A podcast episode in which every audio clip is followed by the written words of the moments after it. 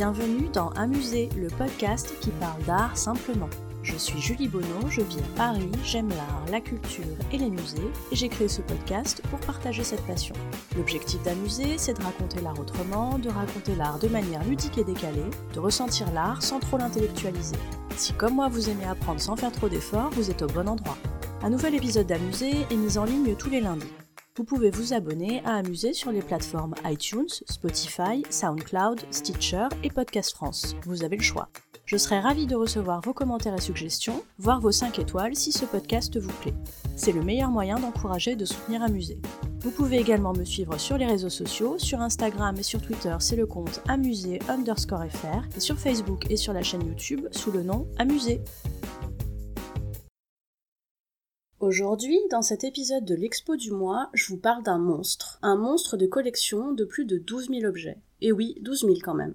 Je vous parle de l'expo Un rêve d'Italie, la collection du Marquis Campana, présentée au musée du Louvre jusqu'au 18 février. Alors cette expo, c'est tout d'abord l'histoire un peu romanesque d'un collectionneur avec une vision, une stratégie, celle de rendre compte du patrimoine artistique de l'Italie. Pas une mince affaire. C'est une histoire romanesque aussi, car la fin de ce collectionneur pourrait largement figurer dans une série télé. Accusé de malversation, le marquis Campana sera condamné à l'exil.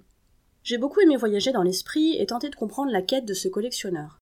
J'ai beaucoup pensé aux grands collectionneurs actuels, les Pinault, Arnaud et autres, et je me suis demandé s'ils étaient animés de la même quête, ou pas. Cette expo, c'est aussi un genre de méga brocante. Bon, j'exagère un peu quand je dis ça, mais vous commencez à me connaître. C'est vrai que vous verrez un peu tout dans cette expo, peinture, sculpture, objets en tout genre. Vous verrez aussi des fibules. J'adore ce mot depuis que je l'ai découvert en cours d'histoire de l'art. Ce qui est dingue avec le marquis Campana, c'est qu'il s'est pas contenté d'acheter un exemplaire d'un objet qu'il appréciait. Non, lui, quand il aimait un objet, il en achetait des centaines. Et du coup, l'accumulation est impressionnante. Et merci au Louvre pour avoir reconstitué l'ambiance des pièces où étaient présentées les œuvres du marquis Campana. Je pense par exemple à cette salle où sont présentées cinq sculptures en marbre exactement comme elles étaient présentées par le marquis Campana.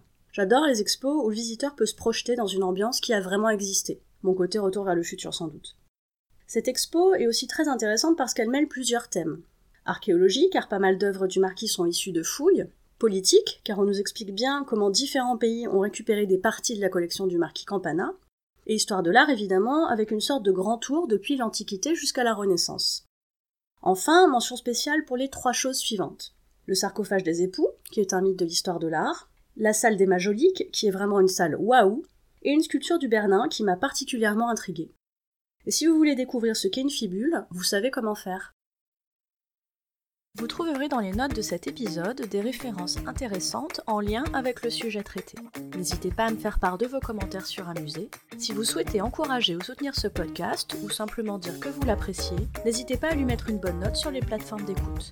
Non seulement les bonnes notes ça fait plaisir et c'est encourageant, mais ça permet en plus de faire connaître Amusé. Merci à vous